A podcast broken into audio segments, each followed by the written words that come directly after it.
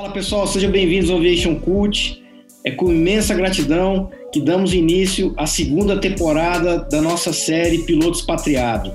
Hoje temos um convidado mais do que especial, amigo pessoal, um puta de um profissional, Rafael Nóbrega, comandante Rafael Nóbrega. Seja bem-vindo, meu amigo. Opa, tudo bem, Boar? Obrigado. Feliz de estar aqui, cara. Muito bacana, cara. Obrigado por ter aceitado o nosso convite aqui. É, o Pilotos Patriado é uma iniciativa do Aviation Cult e, e a gente está lançando aí a segunda temporada e muito bacana. Obrigado mesmo e vamos embora. Onde é que você está hoje? Então, hoje eu estou voando na JetBlue, né? Eu vou, sou baseado em Nova York. Hoje em dia estou no voando 190. Faz seis meses que eu fui displaced do Airbus para 190 por causa do Covid. Então, aí, estou feliz, estou na JetBlue desde 2014. Uh, amo a empresa, Uh, sou super feliz na empresa, não, não tenho o que reclamar deles. É, e graças a Deus está tá crescendo, ficando mais antigo e, se Deus quiser, vou ter muitos anos ainda para voar para eles. Muito bacana, legal demais. Você está em qual base mesmo? Então, estou baseado em Nova York, atualmente, no 190. Uh, a partir do ano que vem eu volto para o Airbus. Eu estava de comandante no Airbus, também na base de Los Angeles. E por causa do Covid, não foi só o Covid, a gente fechou uma base, abriu outra base, e o pessoal acho que ficou com medo do, do que estava acontecendo né, na economia e na aviação. Muitas pessoas que eram mais antigas que eu pularam do 190 para o Airbus, ou copilotos antigos também, porque aqui é uma senioridade única, então independente do assento que você tiver, a sua senioridade fica. Se você quiser esperar na direita até ter um assento, uma qualidade de vida melhor na esquerda, você espera teu número e pula para o outro lado você tem acesso à escala de todo mundo, você consegue ver onde você estaria como comandante, né? E com isso foram 65 comandantes do, ou, não, mais até, foi 180 pilotos foram displays, né? Eu tinha 65 comandantes abaixo de mim no Airbus. Com isso eu fui para o 190 e eu tirei os caras do 190 que voltaram de copiloto para o Airbus e por aí foi. Mas, efeito dominó, né? Mas graças a Deus a aviação melhorou e a partir de, do início do ano eu volto para o Airbus uh, de comandante e no meio do ano sai minha transferência de volta para Los Angeles de comandante. Porque como eu moro no, na costa oeste, eu estou tendo que commute da costa oeste para costa oeste para trabalhar. E eu sabia disso quando eu peguei a promoção, já era esperado. Mas graças a Deus a, a minha, o meu retorno para Los Angeles foi mais cedo do que eu esperava. Então, a partir de, do meio do ano que vem, eu volto para a base de Los Angeles. Tá, e o que, que mudou na sua vida quando você teve que fazer essa transferência? É igual o Brasil aqui, você tem que procurar locais para você dividir apartamento, casa, é, ou, ou, você consegue é, juntar os voos com os horários? Como é que é? Então, aqui você respondeu duas perguntas, né? Eu vou responder duas vezes da melhor maneira possível. Tem os apartamentos. Então, quando eu decidi virar comandante no. Eu sabia que eu ia para Costa Este. Então, eu sentei, conversei com a minha mulher, falei: olha, agora eu vou começar a comigo para Costa Este. Eu acho que já é a hora. Eu estava, não só financeiramente, mas é, em termos de é, carreira e emocional e, e, tudo mais, eu já estava mais do que na hora de virar comandante. Eu estava virando o copiloto que estava tomando decisões de sentar na direita. Então, as pessoas que eu voava, eu voava com as mesmas pessoas sempre, falavam para mim, cara, pula para a esquerda. Você não, você não está mais acrescentando muita coisa na direita em termos. Você chegou onde podia chegar, está sempre aprendendo. Mas Sim. chega uma hora que está na hora de você assumir responsabilidade e começar a tomar decisões. É, é isso que estava faltando, acho, no meu currículo. Entendeu? Eu queria tomar decisões, eu queria, como a gente fala aqui, run the show. Eu queria ser a pessoa em charge, entendeu? Não, não tem como Sim. falar isso de outro jeito. Desculpa se eu estou sendo grosso, o que for, mas não, é, eu, era, era, uma coisa que faltava, eu, eu, acho legal. Tem gente que não gosta, eu, eu gosto, eu gosto de ser responsável, eu gosto de, de setar o tom, como é que vai ser meu voo, se o meu voo é mais relaxado, eu sou mais tranquilo, a gente faz tudo by the book, mas eu sou uma pessoa que gosta de brincar, então para mim é mais divertido desse jeito. A minha mulher falou, é, o voo é longo, são cinco, quatro horas de voo do, da costa oeste para a costa oeste, né? Você está preparado para isso? Eu falei, eu acho que sim. Né? É, não é fácil, mas foi esperado. Então, eu fui, procurei um apartamento com os pilotos da JetBlue E não, aqui eles chamam de crash pad, mas meu apartamento não é um crash pad, porque as pessoas são tão antigas que ninguém está lá. Então você tem sua, sua cama lá. Eu eu fico lá acho quatro, cinco noites no mês. É muito raro eu ficar lá. Porque do jeito que eu monto a minha escala, eu boto para começar no, depois da hora do almoço e eu acabo sempre na hora do almoço, então eu consigo ir e voltar para casa sem problema nenhum. Entendeu? E quando eu fui para o 190, a única coisa que mudou, na verdade, foi o quanto eu recebia no Airbus. Eu, eu saí de, eu ganhava 260 dólares a hora para ganhar 211 dólares a hora. Isso que eu estou falando não é segredo para ninguém. É, eu conversei já com você sobre isso. Não sei se tem como você colocar é, o site no, nessa conversa, mas ah, aqui nos Estados Unidos é tudo preto no branco. Então você procura é, o site, tem um site chamado Airline Pilot Central, que você qualquer pessoa pode acessar. Você consegue ver da regional até executiva. Tem o salário do pessoal do que voa na NetJet, na regional aqui, na, na mainline. Né? Então, você, tudo que eu estou falando em termos de salário, você consegue ver. Não tem como esconder isso de ninguém. Não precisa esconder e não tem por que esconder. É, cara, muito bom. É, é, pessoal, ó, vocês que estão nos assistindo aí, ó, caderninho na mão, porque eu estou anotando um monte, muitos insights aqui, ensinamentos é, que o Nóbrega está passando aí para gente aí. Olha só, isso que você falou, cara, é, tem um ditado, né? Assim, é um modo é um modo de falar, né? Isso que o Nóbrega falou, né? Não existe, como se diz, né? Não existe o copiloto bom, né? O copiloto bom, quando ele atinge o nível, se ele tem oportunidade, ele vai para a esquerda. Está na hora de ir para a esquerda, tem que ir, né? Então a gente não pode deixar que, uh, que uh, oportunidades passem na frente ali é, pelo medo do inesperado, por achar, por achar que você não está muito bem preparado, enfim. É, eu passei por isso também, né? E eu acredito que quando o piloto começa a ter esse discernimento, né? Eu, eu acredito muito que é a hora, né? Eu acredito muito que é a hora. Caramba, eu tô fazendo eu tô fazendo a função do, do colega ali, tá ficando tá ficando chato, né? Não tá legal, né? E mas que bom, cara, que bom. Eu acredito muito assim, quando você tem um você coloca aquela meta e você tem aquele pensamento de que você vai é, que está na sua hora, as coisas vão acontecer, né? As coisas vão acontecer. E é isso aí. Olha só, o, a gente vai colocar aqui para nossa audiência sim o site que você falou, para o pessoal acessar. E quem tiver alguma dúvida aí, deixa os comentários aí no é, embaixo aí, ou então até acessa depois o, o perfil pessoal aí do Nóbrega, que ele pode tirar alguma dúvida com vocês. Depois, depois você compartilha o seu perfil, tá? No final, tá, Nobre? Ah, não tem problema nenhum. Mas antes de continuar, deixe o seu like, se inscreva em nosso canal e ative o sininho de notificações para ser notificado dos nossos próximos vídeos.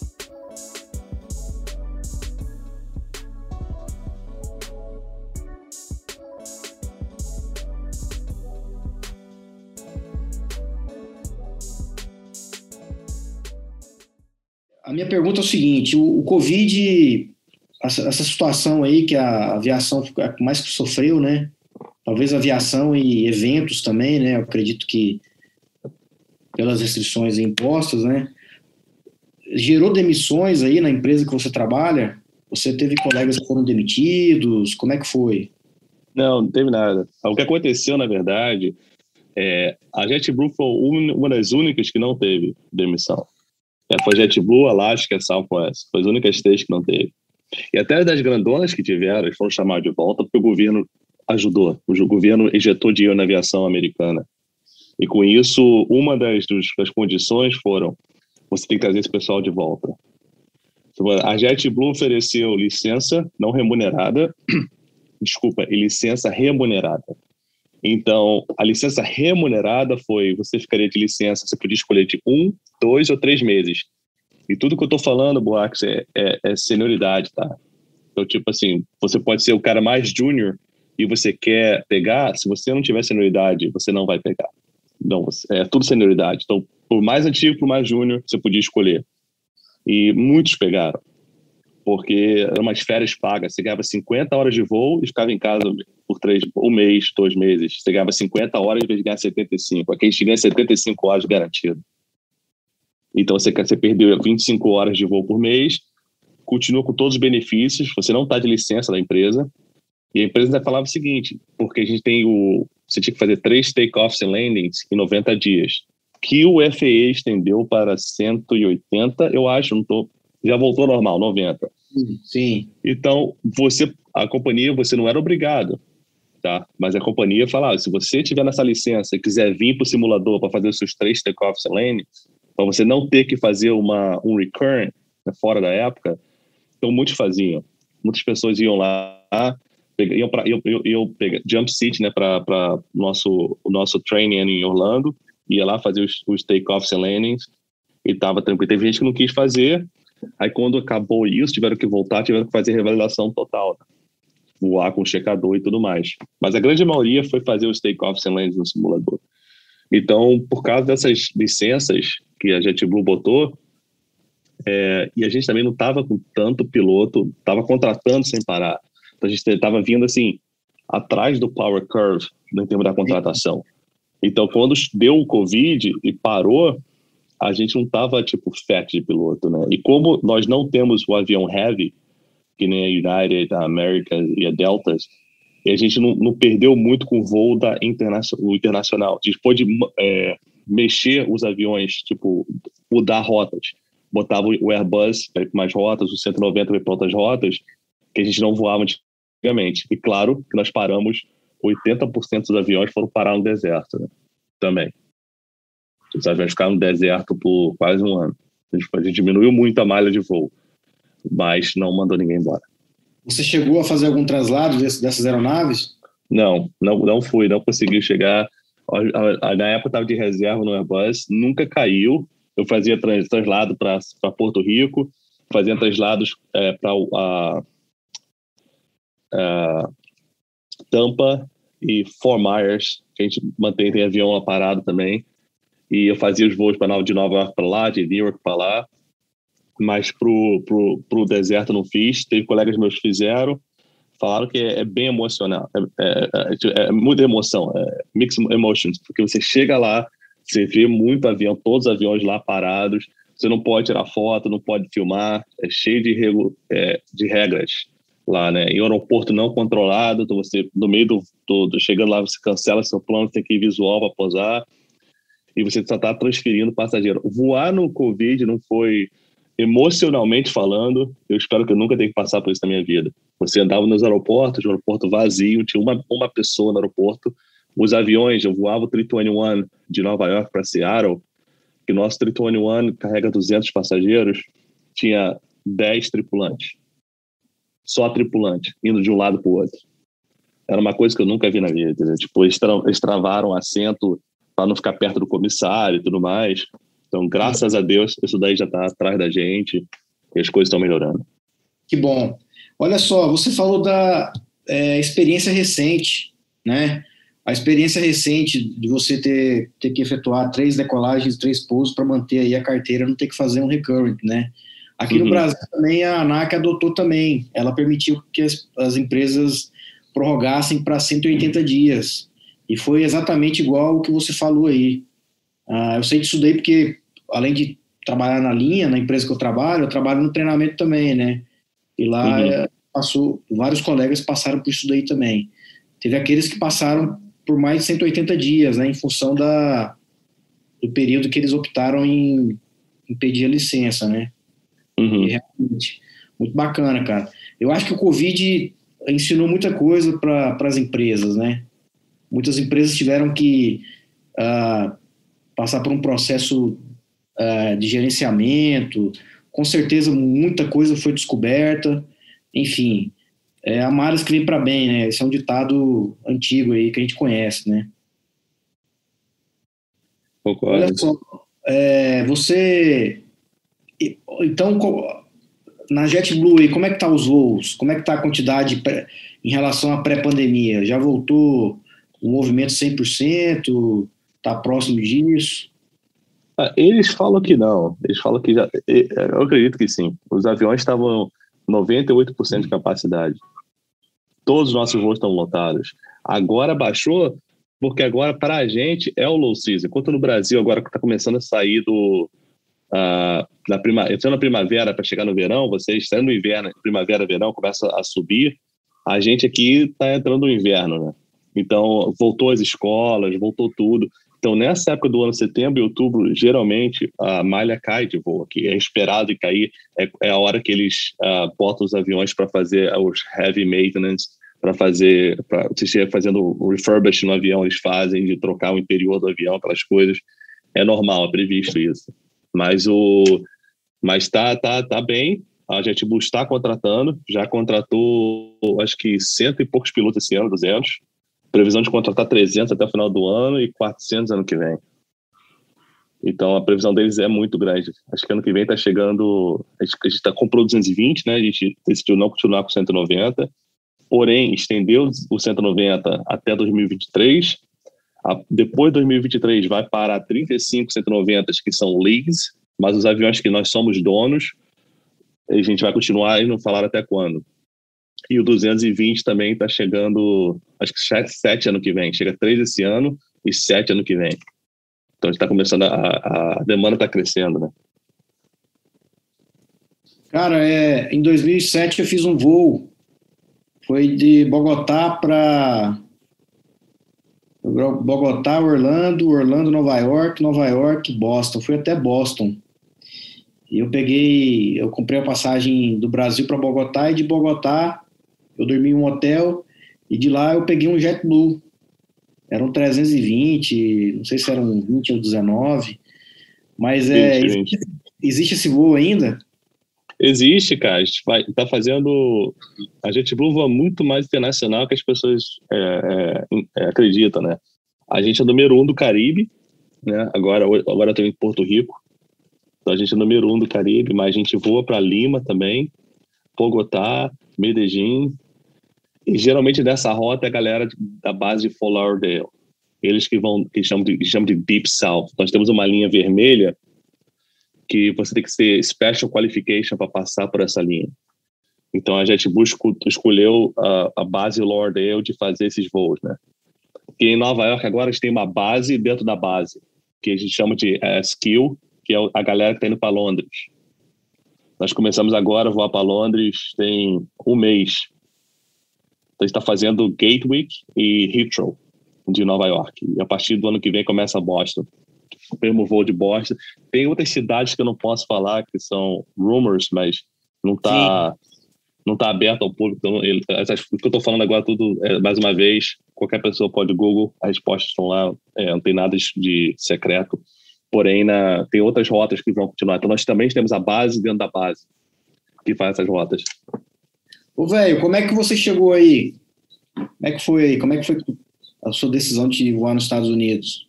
Conta um pouquinho. Então, eu tirei meu curso todo no Brasil, né? A minha família é de piloto, meu avô era comandante da VASP, o irmão dele era da VASP, e o outro, meu outro tio avô era brigadeiro da Força Aérea. Então, minha família sempre foi da aviação. Aí, quando eu era criança, eu, estava na dúvida se eu ia para militar e para civil. Eu nunca fui uma, uma, uma pessoa super inteligente, ou super estudiosa, então eu, a, a, aviação civil, apesar de agora saber que está muito na época, achava que não estudar tanto, foi a melhor opção. O meu tio, eu posso falar, ele trabalha na Azul hoje em dia, ele acho que ele está na TR, é, mas na época ele era da Varig e tudo mais. Aí eles me, me deram a dica do que fazer. Eu fiz o curso no Brasil. O meu pai era trabalhava na Varig também como é, na parte de carga, gerente de carga, foi transferido para Los Angeles, quando eu tinha 17 anos mais ou menos. Aí na época eu não quis ir, falei, ah, tô tirando meu curso de piloto aqui, eu não quero aprender essa língua, tô feliz aqui, meu objetivo era voar na Varig, na nossa geração, né? Era, era sempre voar na Varig, na época a Varig era a Varig. Aí, depois fiz meu curso, quando acabou meu curso de piloto, ele falou: vem para cá agora para aprender a falar inglês, você não pode ficar aí. Aí eu fiquei um ano, foi 2014 mais ou menos, é, eu fui para os Estados Unidos. 2005 eu fui chamado na Varig Log. Aí eu fui na Varig Log lá, o 27, por um ano. Na época eu, eu, eu, eu, não gostei, não sei se a pessoa que eu estava me dando, que eu voava bastante na época, E, apesar de eu amar o cara, junto super gente boa, ele era um aqueles caras que reclamavam bastante, então eu acabei reclamando bastante também. Acho que você absorve a energia da pessoa, né? E aí eu saí da Varig Log e voltei para os Estados Unidos. Na época eu tinha uma namorada também em Los Angeles, minha vida estava aqui. Aí eu tirei o curso todo de piloto. Foi em 2006 eu voltei para os Estados Unidos, tirei o curso de piloto. Em 2007, em 2008 eu entrei na Mesa. Falei, agora entrei na regional aqui nos Estados Unidos. Aí eu voei, na época, em 2008, eu voei pra, entrei para o CRJ. Mas eles me ligaram, quando eu passei na entrevista, e falaram, ah, nós temos o CRJ e temos o, o Dash 8, né? E na minha cabeça eu queria voar um 45, porque eu sabia do 45. Eu não sabia o que era um CRJ e eu não sabia o que era um Dash. Eu nunca ouvi falar desses aviões. No Brasil não tem, né? Aí eu perguntei para ela qual a diferença entre o Dash e o CRJ. A mulher, um é o jato e o outro é turboprop. Imagina, ela deve achar esse cara é completamente ignorante, né, cara? Tu não sabia de um piloto que não sabe defesa do avião. Aí eu entrei na, no CRJ. E coisa que eu não sabia também aqui, só abrir um parênteses. Quando eu vinha para cá, eu achava que tudo era United, Delta, na época Airways ou American. Eu não sabia que existiam as subsidiárias que voavam para essas companhias. E, e eu aprendi quando entrei, que ganhava pouco e tudo mais, mas o motivo nisso, é, para as pessoas que não, não têm conhecimento dos Estados Unidos, aqui você não sai de, do, do, não importa se seu pai é o comandante-chefe no 777, você tem que, tem que ter hora de jato para ir para as outras. Eu, quando entrei na JetBlue, eu já era comandante da regional. Então, eu não entrei na JetBlue, eu entrei, quando a gente, a JetBlue tinha 3.500 horas de voo para entrar de copiloto na JetBlue. Então, é, é, é, o requisito era muito alto. Ou você vem numa base militar, ou você voava executiva, ou você vem na regional. Não tem outro lado. Você não tem como driblar isso. E geralmente o pessoal que vem da executiva e da, do militar são mais velhos, porque você vê muito o cara mais velho na direita, porque os caras tiveram que fazer carreira na, na, no militar. E a executiva aqui, ao contrário do Brasil, não voa nada. Os caras aqui voam 10 horas no mês. Então, tipo, demora muito para eles criarem, para criar aquelas horas de voo mínima para poder entrar nas grandes. Então, quando entrei aqui, eu descobri isso. Tinha, tem várias regionais, mais uma vez naquele site, airlinepilotcentral.com, você consegue ver todas as regionais que tem nos Estados Unidos e você escolhe. Quando eu entrei, eu entrei na mesa, que era uma das piores, mas o objetivo foi, eu quero, que nem você ir para a prisão, eu quero ir, you know, do my time and get out. Eu não entrei na mesa pensando em fazer uma carreira na mesa. A minha objetivo é, o que, que eu preciso para entrar na JetBlue? Eu preciso mil horas de comandante, qual a empresa que está dando a promoção mais rápida? A mesa? Eu vou para a mesa. Independente de quanto eles me pagavam, eu queria fazer as horas e sair rápido. Infelizmente, teve a parte do teve aquele swine flu. Logo depois, teve a, uma das maiores crises econômicas dos Estados Unidos. Com isso, a mesa mandou 1.500 pilotos embora. Que aqui você não é mandado embora, né? Eles botam você na geladeira. Eles chamam de furlough, que você não tem benefício, Porém, a companhia não pode contratar ninguém até você voltar. Você tem duas chances para falar que não. Na segunda chance, você perdeu, você, não, você já está desligado da empresa.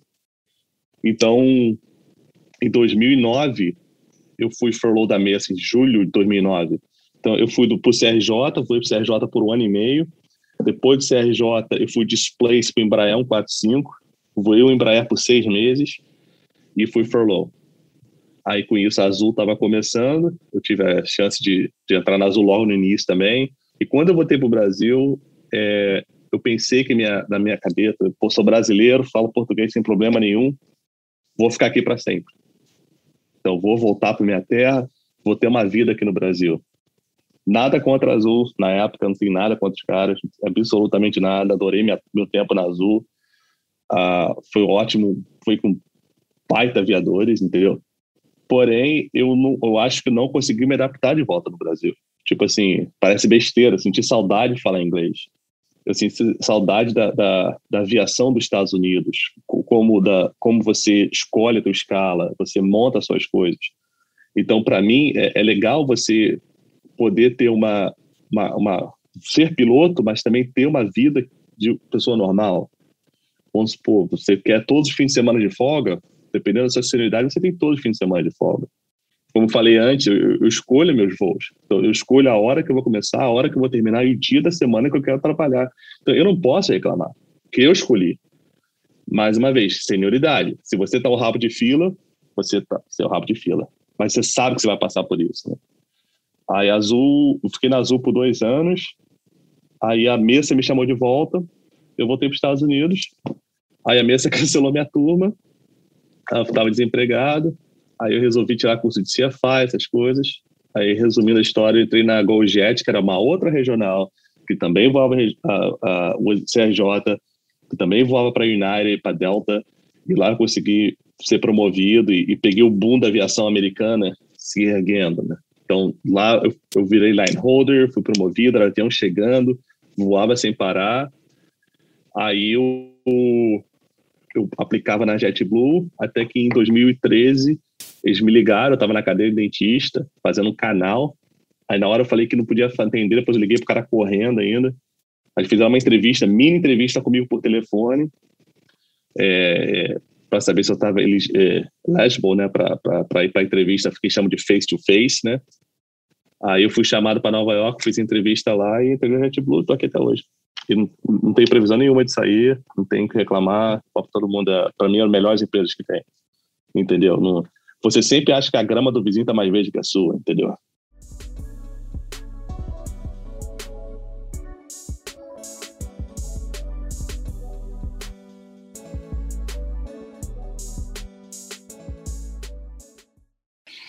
Ô velho, tem vários elementos que eu gostaria de compartilhar aqui que, que, eu, que eu aplico na minha vida também. Eu acho interessante esse insight aí que você pa passou lá no comecinho e depois você falou novamente dele. É basicamente o propósito de vida, né, velho? E da energia, né? Você compartilhou a cabine com caras que, que aquilo ali foi te contaminando, né? E, e, e é interessante, né, cara, quando você tem a primeira percepção disso daí, você fica pensando, caramba, né? Será que isso existe? Será que não existe? Caramba, eu tô numa vibe que não tá legal. Aí depois, quando isso começa a acontecer repetidas vezes, você percebe, né, que aquela energia, que as palavras que aquele, aquela pessoa falou, isso pode ser no ambiente profissional, pessoal, familiar, mas você tem que criar uma barreira, entendeu? Cria uma barreira para se defender desse tipo de pessoa, né? Porque tem pessoas que não têm um propósito de vida elas estão infelizes, sejam onde elas estejam, mas elas não conseguem tomar uma decisão, né, de mudar de vida, né? É igual você falou aí, né? Se você não tivesse um propósito de vida, você não teria saído da empresa e ido para os Estados Unidos, né? E você saiu de portas abertas, né, cara? Você saiu de portas abertas, né? Porque foi uma decisão que você, uma decisão pessoal, né? Então é interessante que eu me lembro que eu não via você reclamando, né? Você não reclamava, né? Você, naquela época, quando a gente uh, se encontrava para beber cerveja, trocar ideia, você falava dos Estados Unidos, que tinha saudade e tal. E isso é muito bom, né? Então, quando eu vejo é, eu vejo um, um aviador que está reclamando da empresa, que está falando que tudo é ruim, tudo é é triste. É, é triste, cara. E, e que eu falo para os caras. outro e nunca a pessoa, é, a pessoa nunca volta ali pro, pro, pro, o protagonismo próprio, né? Sempre a culpa é de um externo, né? Eu tenho dois super amigos aqui na NetBlue, nós somos amigos de turma e fomos placement juntos, estamos 190. Eu falava para eles, vocês têm que me prometer que não vou reclamar com nenhum copiloto. A culpa não é do copiloto que a gente está no 190. Não fica reclamando. A gente teve a chance de ficar de copiloto no Airbus. Nós fizemos, nós escolhemos descer para 190 para continuar de comandante. Nós escolhemos manter o quatro stripes. Não foi a companhia que mandou. A companhia falou: ó, é, senioridade é isso, é, é preto no branco. Você quis, a gente, nós quisemos escolher o 190. Então a gente não pode reclamar do 190 com esses caras que estão ganhando um terço que a gente ganha. Os caras acabaram de estar na empresa, estão super empolgados. Assim, lembra quando a gente entrou na JetBlue, como a gente era feliz? E aí, outro lado também, por que eu queria ser comandante? Porque eu amo a empresa, amo que eu vou, amo que eu faço, então, eu, eu não quero ter um ambiente que você chega e fica reclamando de tudo. Então, quando eu chego, eu já seto o tom. Tipo assim, eu sou uma pessoa que ama a empresa, tô feliz pra caramba, minha vida é boa, amo minha mulher, amo meus filhos, amo minha casa. Então, se você odeia sua mulher e seus filhos, você não vai trazer isso pra mim. Entendeu? Não vai ter espaço para a gente ficar reclamando aqui. Entendo, se quer desabafar, a gente vai sentar em algum lugar, tomar cerveja e desabafar. Mas ficar só reclamando, eu falo, não foi a JetBlue que foi atrás de você e falou assim, Buarque, você é um excelente aviador, nós queremos você aqui. Não, você aplicou, você entrou no site lá, você escreveu a carta, você se preparou, você estudou, você chegou lá e, e, e mostrou para eles o quanto você queria trabalhar na empresa. Entendeu? O que aconteceu daquele momento até agora? A companhia é a mesma. A companhia não mudou. Entendeu? Continua tudo que eles me esperavam, que eles prometeram para mim, eles cumpriram. Quando eu fiz minha entrevista no JetBlue, o piloto-chefe virou para mim: se você quer voar um heavy metal, que é aqui que eles chamam do, do, do wide bodies, né, dos aviões grandes, JetBlue não é a empresa para você. Nós não, nós não temos o heavy metal, entendeu? Não tem isso. Então, tipo, a minha esperança, a minha expectativa da empresa sempre foi super real. Eu vou voar essas rotas.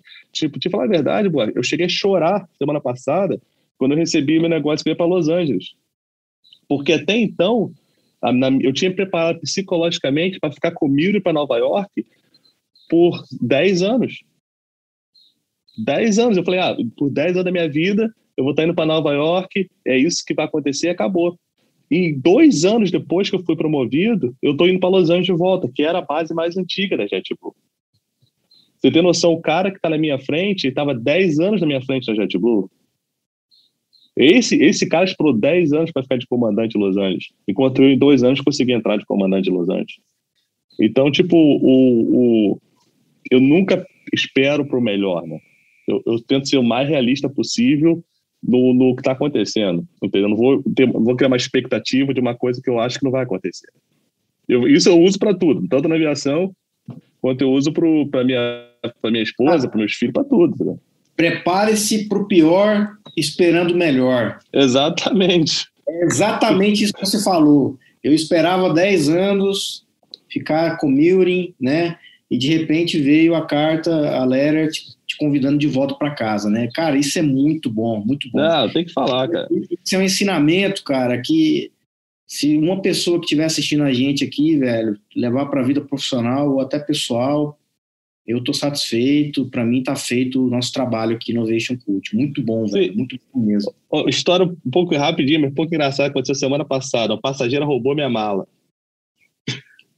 Porque eu tava. Eu, tinha, eu vi que tinha, eu tinha que ter jump seat, né? Aí quando eu vi que tinha um jump seat, eu falei pro cara, o cara da América. Eu falei: não, não, não. Bota tua mala na cabine, eu vou botar minha mala no overhead, atrás, entendeu? Porque tá tranquilo, eu vou manter o avião você, quando acaba posar, você tira sua mala aqui atrás do meu assento e vai embora. Aí o cara, pô, muito obrigado. Eu falei, ah, de boa, irmão. Um tem que ajudar o outro. Então, todo mundo igual, é, independente é. da bandeira que tu voa. Aí chegou em Orlando, esqueci da minha mala, nem me liguei. Quando eu cheguei em Syracuse, cara, eu falei pro copiloto, aí, vambora? Vambora. Cadê minha mala? Aí virei para começar e falei, pô, tu viu minha mala aqui? Ela, não, tua mala estava aqui nesse segundo. Eu falei, tem certeza? que eu não tenho noção, eu não vi. Ela tem. Conclusão, minha mala estava em Orlando. Um passageiro pegou minha mala em Orlando e levou para casa.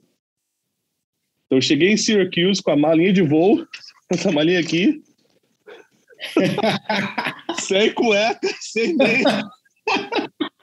Só um iPad, carregador de é, telefone. É.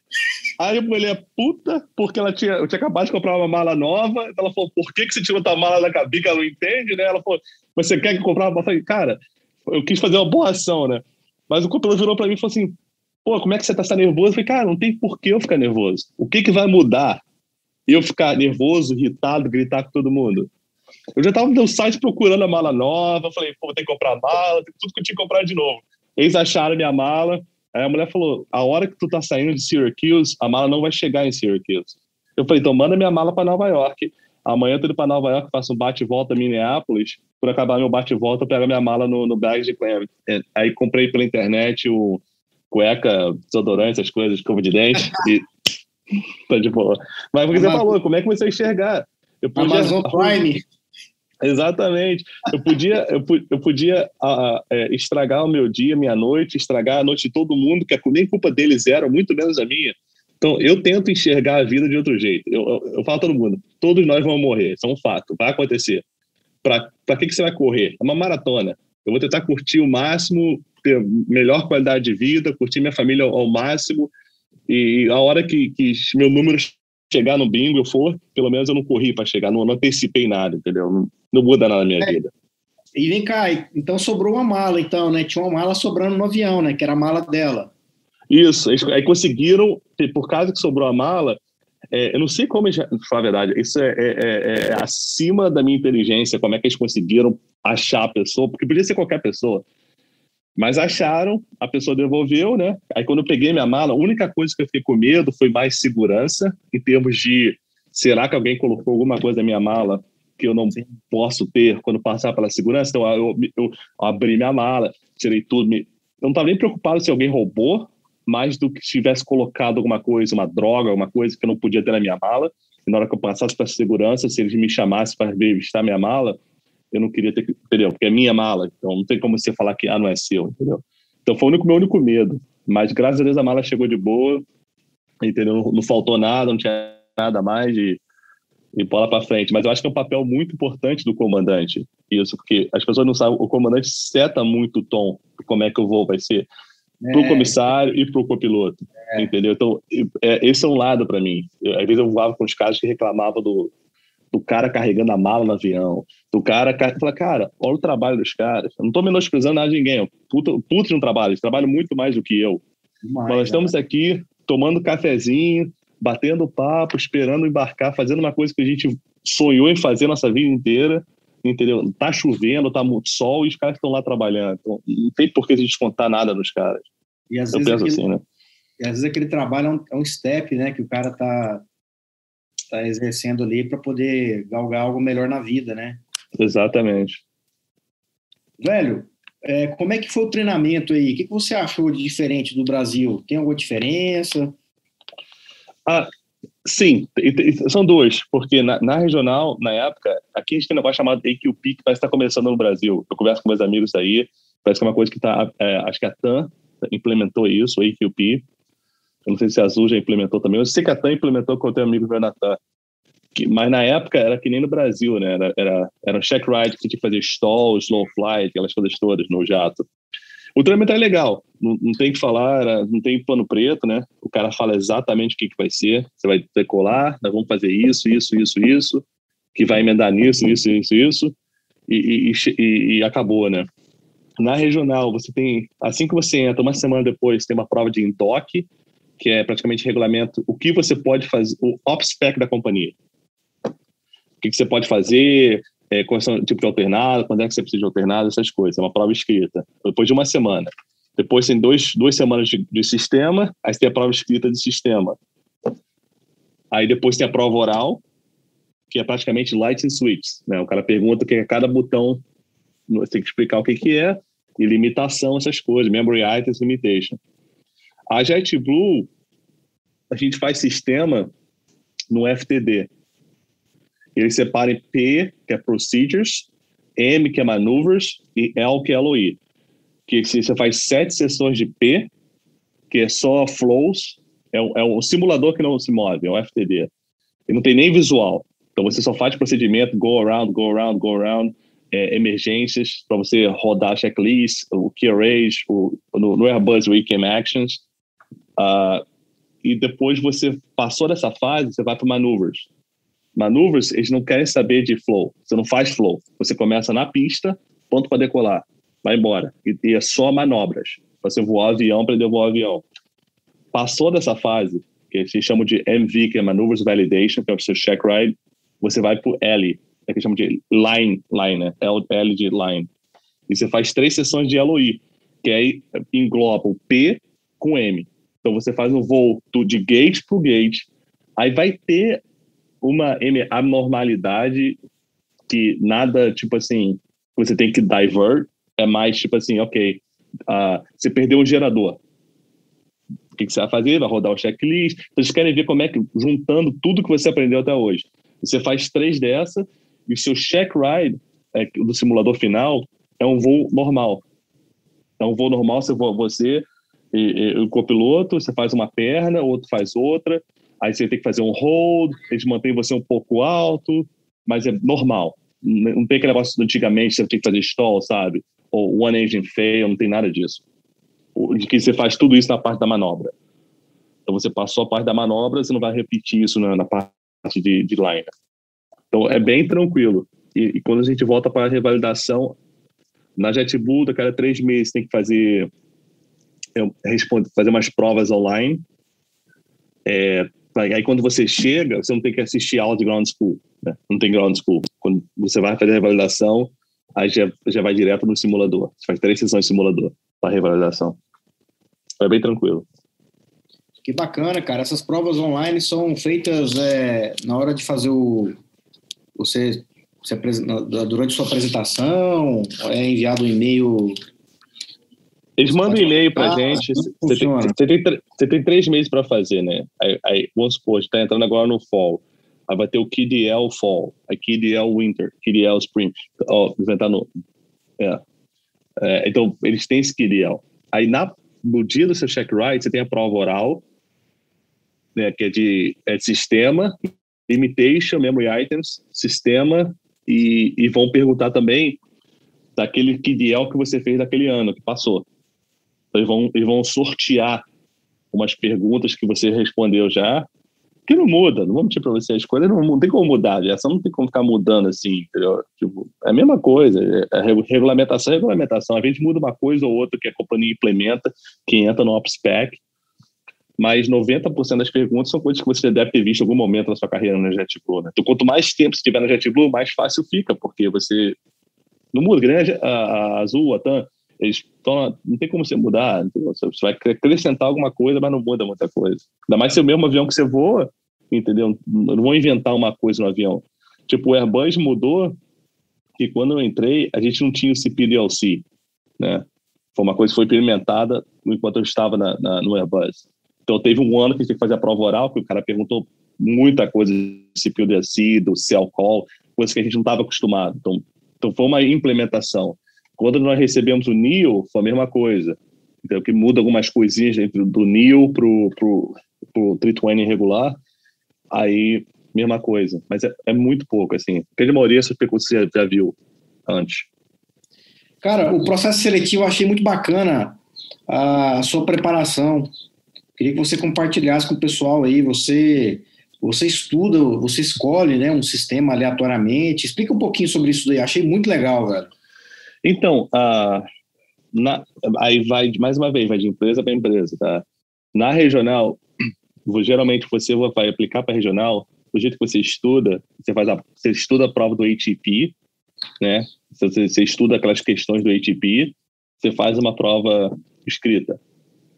Aí você fez a prova escrita, você passou, aí já, já, já começa a separar, né? Tem o Moisés separando o mar. Então vai separar a galera que não passou e a galera que passou. Quem não passou vai para casa na hora, entendeu? Aí, aí você vai para entrevista cara a cara, no mesmo dia. Na entrevista cara a cara, o cara vai olhar teu resumo e vai falar para se explicar algum sistema, geralmente é, é, geralmente o elétrico ou o hidráulico do último avião que você voou, o avião mais complexo que você voa. Então, se você é um se você é um, um cara que veio da de instrutor de voo, vai ser um Seminole, um, um, um, um Cirrus da vida, que seria o mais complexo, Cessna 172, né? não é complexo, né? E se você, no meu caso, já tinha experiência em outras companhias aéreas, eles, pedem é, do seu último avião. Quando eu entrei na GoJet, eles pediram para me explicar o sistema do, do, do, Embraer, que eu tinha saído da Azul, né? Eles queriam falar, ah, você voa na Azul, me dá o, o sistema do Embraer. Eu preferi escolher, mas aí seria minha experiência indo para a entrevista. Né? Eu sabia que ele ia perguntar, mas eu falei, não, eu quero fazer um diferencial. Entendeu? Eu acho que na, na entrevista tem que sempre dar os, uau o outro cara. Você não quer ser o, o igual a todo mundo. Então eu estudei o CRJ, porque o avião que eles tinham e o avião que eu tinha voado também. E eu falei pro cara, eu, quero, vamos falar do CRJ, que é o avião que eu vou voar para vocês. Para já mandar mensagem pro cara que eu vou ser contratado, independente. Você fala uma coisa, uma mensagem subliminar e fala, não, eu vou estar contratado, é um avião que eu vou voar para você, não tem como não acontecer isso, né? Aí o cara virou para mim e falou, ah, mas você tem certeza? Já faz dois anos que você não voava. Eu falei, tenho, porque eu estudei, né? Aí eu fazia entrevista com o chefe e expliquei a parte hidráulica. E no final, aí meu lado brincalhão, eu virei pro cara, mas se você quiser realmente saber como funciona o Embraer, eu puxei o manual do Embraer, a gente pode ler junto. Ele começou a rir, comecei a rir, eu acho que você tem que mostrar pro cara que você é um cara legal de estar na cabine por seis horas. Não tem um cara que vai descontrair. Apesar de você ser um profissional, você também pode se divertir, não tem por que você, entendeu? Ser um cara chato, não sei. Então, na, na regional era assim. Na JetBlue, a filosofia deles é a seguinte: você já é um aviador, você já sabe voar. Então, você tem hora de voo, entendeu? Então, eu sei que o Boarques entende do avião que ele está voando. Boarques, como é que é você como pessoa? Então, a JetBlue já é mais o lado pessoal. Me fala de uma cenário que aconteceu com você, que você teve que voar com uma pessoa que não era segura de voar. O que que o Buarques fez? Eles querem que você tenha mais histórias para contar. Então, você voou com um cara que fez uma coisa que não era SOP. O que que você fez? Eles querem saber quem você é como pessoa. Que, mais uma vez, a experiência de voo, saber desenhar a parte elétrica de avião, você sabe. Saber explicar como é que funciona o sistema do avião, como é que você é uma molécula de ar entrando no motor a jato, você vai saber explicar também. Qualquer pessoa que voa a jato sabe explicar como é que funciona um motor a jato. Eles querem saber como é que você é como pessoa se você pode ir o extra mile para um, um passageiro. Entendeu? Tipo assim, o passageiro vem te perguntar uma pergunta. Ah, eu sou comandante, não vou responder. Eu sempre brinco. Meu jeito fala, olha, eu só sou o piloto, mas se você quer saber quanto tempo o voo vai ser, eu posso te falar. Se o tempo vai ser bom ou não, eu posso te falar. Que gate o voo vai ser, eu posso te falar. Qualquer outra coisa relacionada à troca de assento, eu não tenho poder. Tem que falar com essa pessoa que é responsável. Entendeu? Então, eu acho que a empresa quer, uma pessoa que não são só o piloto, mas também que você consiga. Se alguém tiver uma pergunta para você, você não pode ser aquela pessoa, tipo, ah, tipo, não vou falar com você. Eu não ligo, entendeu? O, um dos meus amigos também, o, o Abreu, eu estava uma vez com Guarulhos com ele, o passageiro veio, veio falar com ele, ele saiu, parou de falar comigo, foi andando até o outro lado mostrar o paciente que gente tinha que ir. Então, você vê, é diferencial, né? Então, tem companhias, a, a, a, United, você faz essa prova por computador. A JetBlue é cara a cara. Então, cada empresa aqui tem a sua filosofia. A cada, cada empresa aqui tem a sua cultura. A Delta, os pessoal é mais assim. Você consegue ver no aeroporto. É, são pessoas diferentes. É, geralmente são militares, é, Navy, entendeu? Já a, a América é mais Air Force guys, entendeu? é, são, é diferente. Então, é legal nos Estados Unidos que você tem essa opção de, conforme é o seu temperamento, qual é a companhia que você quer voar. E no final das contas, você chega né, qualquer uma dessas, a diferença salarial é muito pouca. Você está falando de 10 dólares por hora. Entendeu? É, é, você escolhe a companhia que mais fit o seu profile como pessoa. Entendeu? O, o, o que você quer da sua vida. Não sei. É bem legal. Por isso que você voltou para os Estados Unidos e escolheu a JetBlue, né? A empresa que você trabalha hoje, né? Muito legal. Sim, sim. Então, para mim foi o objetivo, saber o que, que eu precisava para chegar lá. É, é, é onde você quer chegar, você tem que desenhar uma reta, né? E falar, eu quero chegar aqui. O que, que eu vou fazer para chegar aqui? E, e, fazer, estudar para isso, não tem como. Às vezes você vai ter que fazer um zigue-zague, que nem aconteceu comigo, é. para cá, para cima, para baixo. Mas se o objetivo é chegar lá, você não pode é, perder, né? E no final vai todo mundo chamar você de sortudo, vai todo mundo falar que você, pô, é, você, tudo que você acontece, você bota a mão vira ouro, mas ninguém vê o que acontece antes, né? O seu preparativo antes de tudo acontecer, né? Sei lá. Ô, velho, estamos é, caminhando aqui pro final, cara. Queria só fazer mais algumas perguntas, bem breves mesmo. Me conta aí, velho, você já voou com o Pablo, cara? O Pablo o Pablo foi participou da nossa primeira temporada aí, voa na Red Blue também, brasileiro, uma história muito bacana também, bem bacana, igual a sua história. Então, é, conta aí, cara, você já voou com ele, já encontrou com ele? Cara, o, o, o, o, Pablo, na verdade, tem a história melhor que a minha, né? Adoro, adoro o Pablo. Eu, é engraçado que eu, eu, o cara que me deu instrução no 190 é o chefe do, do, dos checadores do 190. Ele é muito amigo do Pablo. Eles são brasileiro. super amigos. Não, o cara é gringo. Eles são super amigos do Pablo, que é brasileiro. O cara falou, pô, meu melhor. O cara, que aqui na JetBlue tem, tem um Blue Dart, que eles chamam, né? Então você ganha um na sua carreira inteira da JetBlue. E você tendo esse Blue Dart, você dá para quem você quiser, essa pessoa garantir entrevista, no questions asked. Entendeu? Falou, ó, Boax vai ter meu Blue Dart, eu mando e-mail para chefia, você vai receber entrevista. A entrevista tem que você tem que chegar no nível de qualquer outra pessoa. O entrevistador não sabe que você é meu Blue Dart. Pra você é como fosse um, um aquela onda livre para passar. Você consegue passar. No currículo tá aqui, né? Todo mundo pagando pedágio, você vai. Mas você tem que pagar de qualquer jeito. Você tem que chegar lá e, e, e, e mostrar que você quer ir para JetBlue e estudou. Então o Pablo recebeu o Blue Dart desse cara, entendeu? Que é o cara que eu voei. O cara falou, eu já tinha assistido ele no canal de vocês, isso aqui, eu acompanho o canal de vocês, sou, sou, sou seu fã, Buarque, tudo que tu faz, seu cara, você longas datas. Aí o. Aí eu, aí, pô, ele falou do Pablo. Aí eu ia voar com o Pablo e ele, encontrei com ele no aeroporto, a gente ia fazer um bate e volta, né? Eu falei, porra, ele, ele viu eu passando pela segurança, né? Eu vi o negócio do Brasil, fui para Brasil, começou a bater papo. E acabou que ele largou o voo, aí depois a gente voa junto, eu larguei o voo. Aí, cara, com esse destino, ele foi acionado de emergência para voar meu voo que não tinha copiloto. Aí foi bom demais, cara. Foi engraçado demais. Ele é um puta aviador. Foi, ele falou: a gente tem que voar de novo junto. Ele, ele tá, ainda tá de copiloto. Ele podia ter segurado o comandante 190 já. Ele, é, é, ele já podia já. O 190 para a gente foi muito júnior nessa última System Bid. Então ele poderia, ele está aqui acho que há dois anos e pouco, mas ele está feliz, filho pequeno em casa, vai fazer, faz bate-volta, né? Ele mora em Nova York, então ele faz muito bate-volta. Monta a escala dele, está fazendo bastante dinheiro porque ele consegue fazer as coisas dele lá, que dá para fazer mais dinheiro, e pela senioridade dele ele consegue mas tá, ele gosta de andar de bicicleta, de, de folga dele, então ele tá, tá feliz da vida e foi muito legal. É muito legal voar com o brasileiro. Temos, acho que agora já tem uns 15 brasileiros aqui no JetBlue. Tem um cara que voava na Gol, que está no Ground School agora. Um outro cara voava um Legacy para o Rubinho Barrichello. Acabou de entrar, agora está de instrutor no 190 com a gente. Pô, que bacana, e, velho. Então, o cara, é, é, legal, é legal quando você vê o pessoal do Brasil, você bate papo. E, e pro Pablo é, foi, foi ótimo. A gente, falou, pô, a gente fala inglês, a gente fala português, o que a gente vai fazer agora? eu, falei, eu falei, porra, Pablo, o, checklist de inglês, né? Não tem como fazer. Agora, fora isso, a gente fala tudo em português. Vai falar o quê? Operacional, a gente fala inglês, né? Lógico, no rádio. Tipo assim, o cara fala assim, ah, ah JetBlue, ah, é, pô, é, Climate 35, Aí ele falava 35, 35 check, 35 check. Não vou falar é, nível Pô, 350. Pede o 370 aí, vai. É, exatamente. exatamente, não, não existe essa. Aí. Fora isso, entendeu? Tipo, mas foi super legal, né? Ele, ele acabou voando as duas etapas. Quem estava contando a história dele, ele falou: ah, não, ele sente saudade que ele é muito fominha. Ele falou: sou muito fominha, gosto de voar.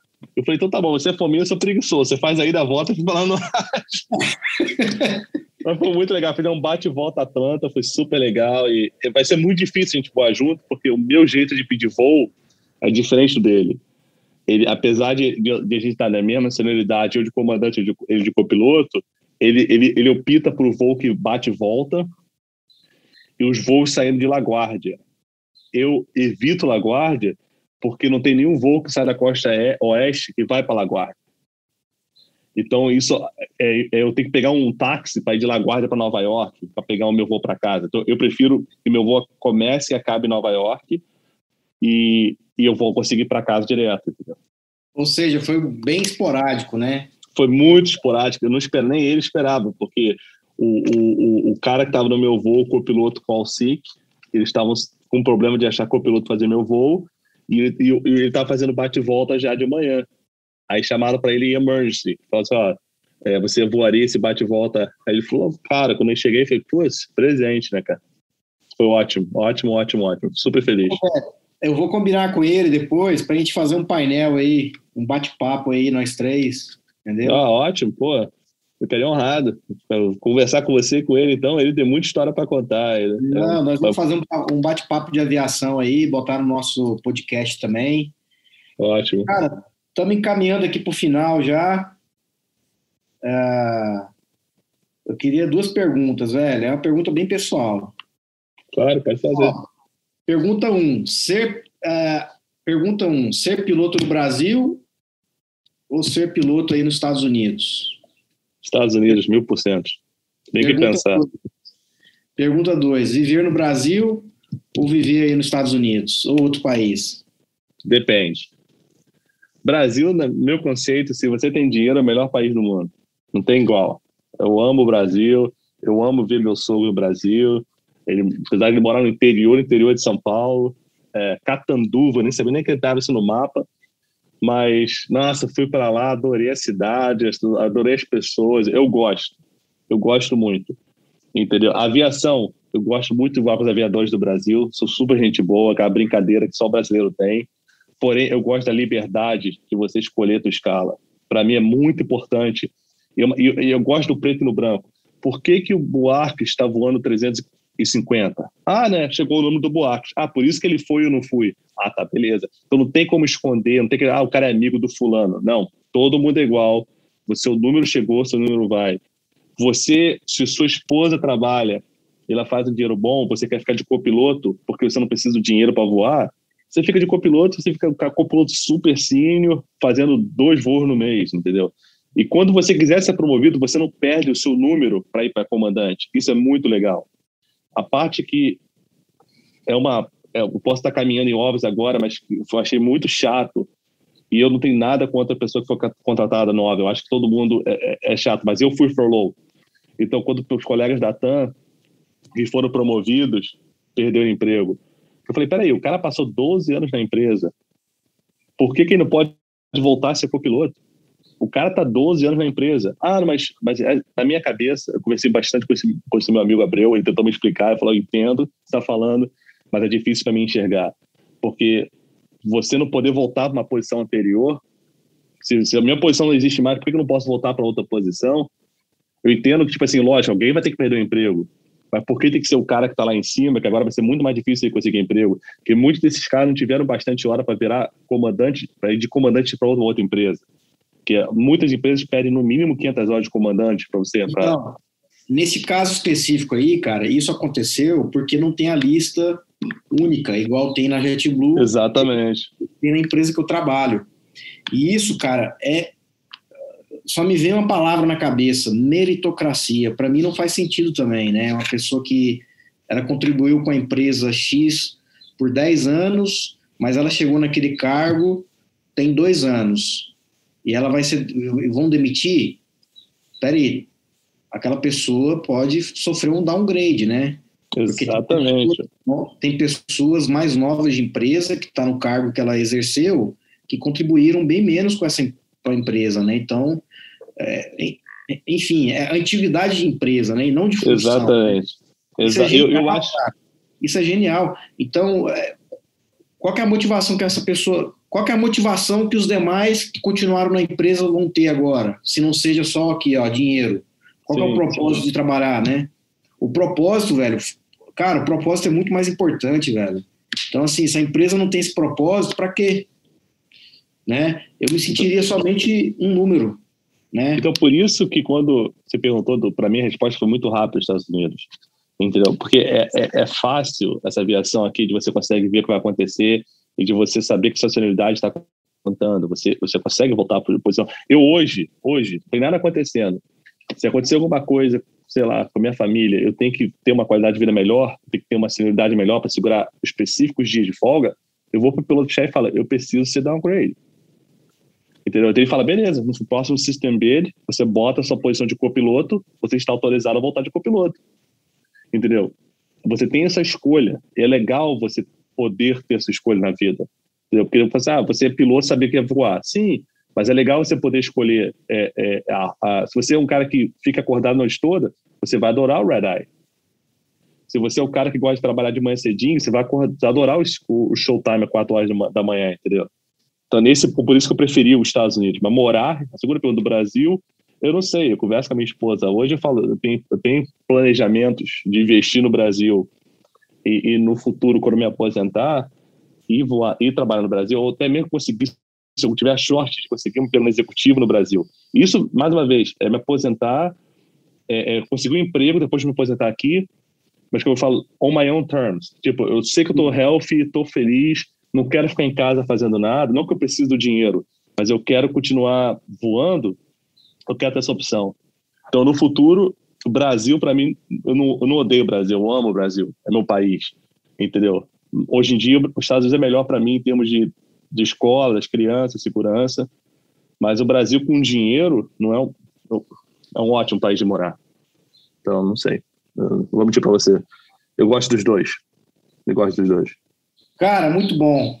É, esse bate-papo poderia durar duas horas ou mais do que isso, fácil, velho. Vamos deixar isso daí para quando a gente convidar o Pablo. Pode, vai deixar marcado então. A gente bate um papo aí de duas para três horas. Caramba, dá para falar de Isso. muita coisa, velho. Opa, se Deus quiser, boa. Mais uma vez, obrigado Sim. pelo convite, estou honrado aí. Adoro o canal, sou fã de vocês aí. Sucesso sempre, cara. Pô, cara, brigadão, viu, velho? Obrigado aí por, por ter aceitado o nosso convite, por ter é, se dedicado aí essa pouca mais de uma hora aí, né, de bate-papo, né?